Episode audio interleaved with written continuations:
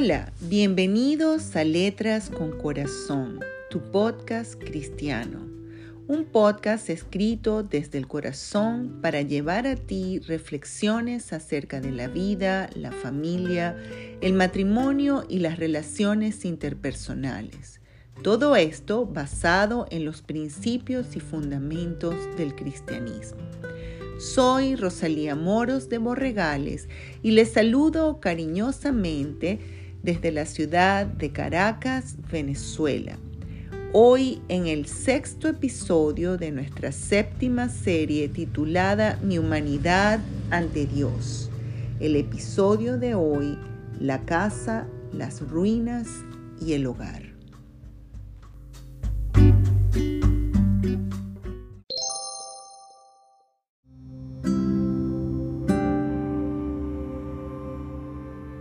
La casa, las ruinas y el hogar.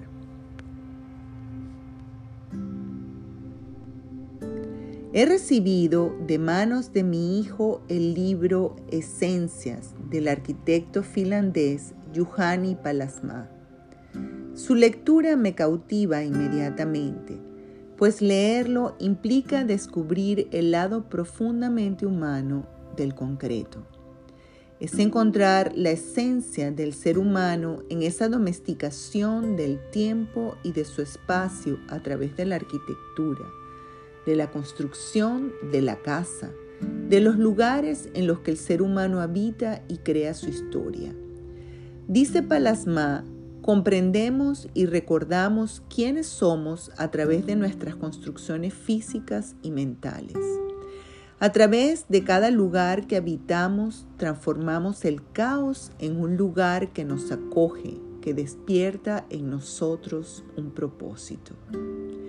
Construir, pues, una casa, lugar donde habitamos, ha sido una manera del ser humano a lo largo de la historia de conquistar el espacio natural y el insondable tiempo, domesticando los retos que suponen ambos a través de la cotidianidad. No obstante, la casa sin ser habitada no tiene una historia de vida. No hay ninguna mente que la tenga en sus recuerdos, que evoque su memoria, que la identifique como parte intrínseca de sus sueños y sus recuerdos. Como dice el filósofo Gastón Bachelard, la casa alberga el ensueño, la casa protege al soñador, la casa nos permite soñar en paz. Solo cuando una estancia ha sido vivida tiene esa capacidad de convertirse en nido, de producir seguridad, de albergar más que objetos los sueños de quienes la habitan. Así, según Palasma, cada experiencia vivida tiene lugar en el punto de intersección entre el recuerdo y la intención, la percepción y la fantasía, la memoria y el deseo. No recordamos a una persona, a un objeto o a un acontecimiento de forma aislada. Generalmente lo asociamos con el espacio ocupado y el tiempo en el que nos relacionamos con esa persona u objeto o con ese acontecimiento. Cuando construimos un hogar, cada objeto inanimado junto al lugar propiamente dicho comparte significado con las emociones experimentadas en dichas estancias. Los sentimientos albergados en el ser se proyectan en el espacio entretejiéndose con el alma. Cuando los espacios con el paso del tiempo se van deteriorando sin la intervención que los sustenta para mantener su vigencia, entonces ante nuestros ojos se va develando una imagen deteriorada, minimizada, desdibujada, las ruinas. No solo el paso del tiempo desdibuja los espacios, no solo el tiempo hace parecer gris la pared que un día fue blanca, también la acción de la indiferencia hacia las personas se traduce en desdén hacia los espacios que ocupan esas personas. De manera que el aprecio por los espacios no es otra cosa que el aprecio por las personas que lo habitan. Es una experiencia de plenitud el evocar un recuerdo de la niñez que nos hace transitar por estancias habitadas, por olores peculiares, por sabores degustados, por emociones experimentadas. Y cuando esos espacios han sido conservados intactos en el tiempo, la plenitud de la memoria nos hace revivir las mismas emociones transitadas en tiempos pasados. De esta manera, no solo se construyen las memorias que le dan vida a la historia de un ser humano individualmente, sino colectivamente, dentro de ese conglomerado que es la sociedad. Hay una historia bíblica que siempre me ha impactado. Se trata de Nehemías, un israelita en el exilio que se entera que los muros de su natal Jerusalén han sido derribados y me dijeron, el remanente, los que quedaron de la cautividad allí en la provincia, están en gran mal y afrenta, y el muro de Jerusalén derribado y sus puertas quemadas a fuego. Nehemías 1:3 Luego de recibir la noticia, Nehemías lloró amargamente. Quizá los muros de Jerusalén derribados representaron para él los muros de su alma su infancia, su vida en familia, su vida comunitaria.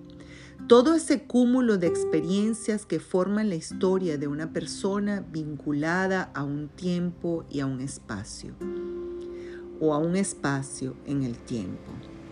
Nehemías es una historia fascinante de reconstrucción de ese espacio que ha sido albergado, desde el significado que un día tuvo en la vida de los constructores, al leer nos encontramos con toda una exposición de las emociones que suscitó en Nehemías la destrucción de los muros de su ciudad, como también suscita en nosotros el gran deterioro de las nuestras. Me dijo el rey, ¿por qué está triste tu rostro? Pues no estás enfermo. No es esto sino quebranto de corazón. Entonces, Nehemías dijo, temí en gran manera y dije al rey, para siempre viva el rey. ¿Cómo no estará triste mi rostro cuando la ciudad, casa de los sepulcros de mis padres, está desierta y sus puertas consumidas por el fuego? Me dijo el rey, ¿qué cosa pides? Entonces oré al Dios de los cielos y dije al rey, si le place al rey y tu siervo ha hallado gracia delante de ti, Envíame a Judá, a la ciudad de los sepulcros de mis padres, y la reedificaré. Nehemías 2, del 2 al 5. Su anhelo más profundo, lo único que podría calmar su dolor sería la reedificación. Por lo tanto, Nehemías hizo cada esfuerzo posible de su parte para reconstruir.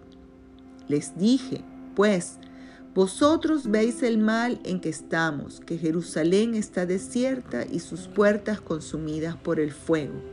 Venid y edifiquemos el muro de Jerusalén y no estemos más en oprobio. Entonces les declaré cómo la mano de mi Dios había sido buena sobre mí y asimismo las palabras que el rey me había dicho. Y dijeron, levantémonos y edifiquemos. Y así esforzaron sus manos para el bien. Nehemías 2 del 17 al 18. Como en la mayoría de las obras destacadas por la bondad, hubo gran oposición. Y dice la Biblia, pero cuando lo oyeron Zambalat Oronita, Tobías el siervo amonita y Gesén el árabe hicieron escarnio de nosotros y nos despreciaron diciendo, ¿qué es esto que hacéis vosotros? ¿Os rebeláis contra el rey? Esto lo hacen en tres días y en tres días caerán. Y en respuesta les dije, el Dios de los cielos, Él nos prosperará y nosotros sus siervos nos levantaremos y edificaremos, porque vosotros no tenéis parte, ni derecho, ni memoria en Jerusalén. Nehemías 2 del 19 al 20. Los que despreciaban a los judíos despreciaban también su, su, ciudad, o los que despreciaban la ciudad despreciaban también a su gente, simplemente porque no tenían ninguna memoria en la ciudad ni parte, porque no fueron partícipes de la convivencia en la ciudad. Nehemías reconstruyó los muros, fue un líder capaz de despertar en sus coterráneos el amor por su ciudad. Él tomó sus recuerdos convirtiéndolos en la fuerza para levantar sus manos a la obra. Edificamos pues el muro y toda la muralla fue terminada hasta la mitad de su altura porque el pueblo tuvo ánimo para trabajar. Nehemías 4:6 cada lugar que habitamos se convierte en hogar cuando nuestras almas se funden a través de la convivencia diaria con los materiales y objetos que ocupan el lugar. Cuando los materiales que lo conforman no son solo cemento, madera, acero y tantos otros, sino también la alegría de vivir, el agradecimiento, la paz, la tolerancia, la paciencia, en fin, todas las virtudes que componen el amor.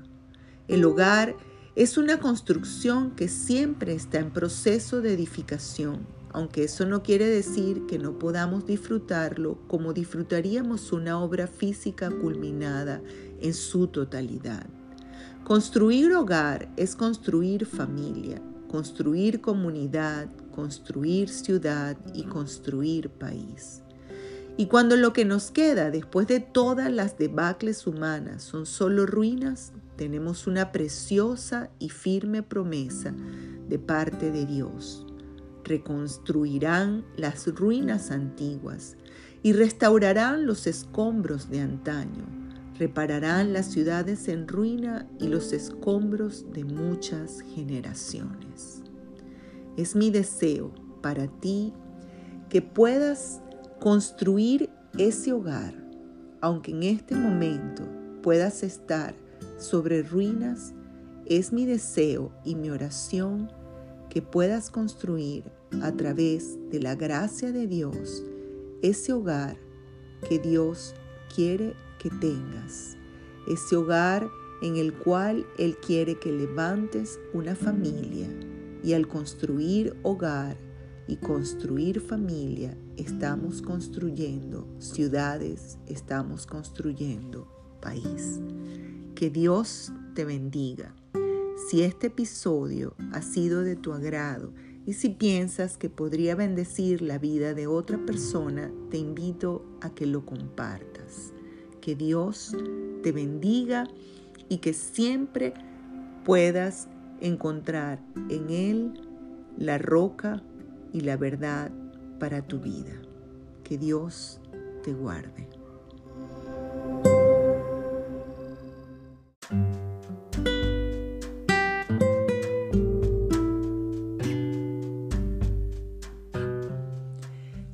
Escuchado Letras con Corazón, tu podcast cristiano. Si este episodio de hoy, la casa, las ruinas y el hogar, ha sido de bendición para tu vida, te invito a compartirlo con todas aquellas personas a las cuales quieras bendecir a través de este podcast. Me encantaría que dejaras tu evaluación sobre el podcast y una reseña acerca de la influencia que ha tenido en tu vida y si de alguna manera te ha bendecido. Que Dios te bendiga. Te saluda cariñosamente desde la ciudad de Caracas, Venezuela, Rosalía Moros de Borregales.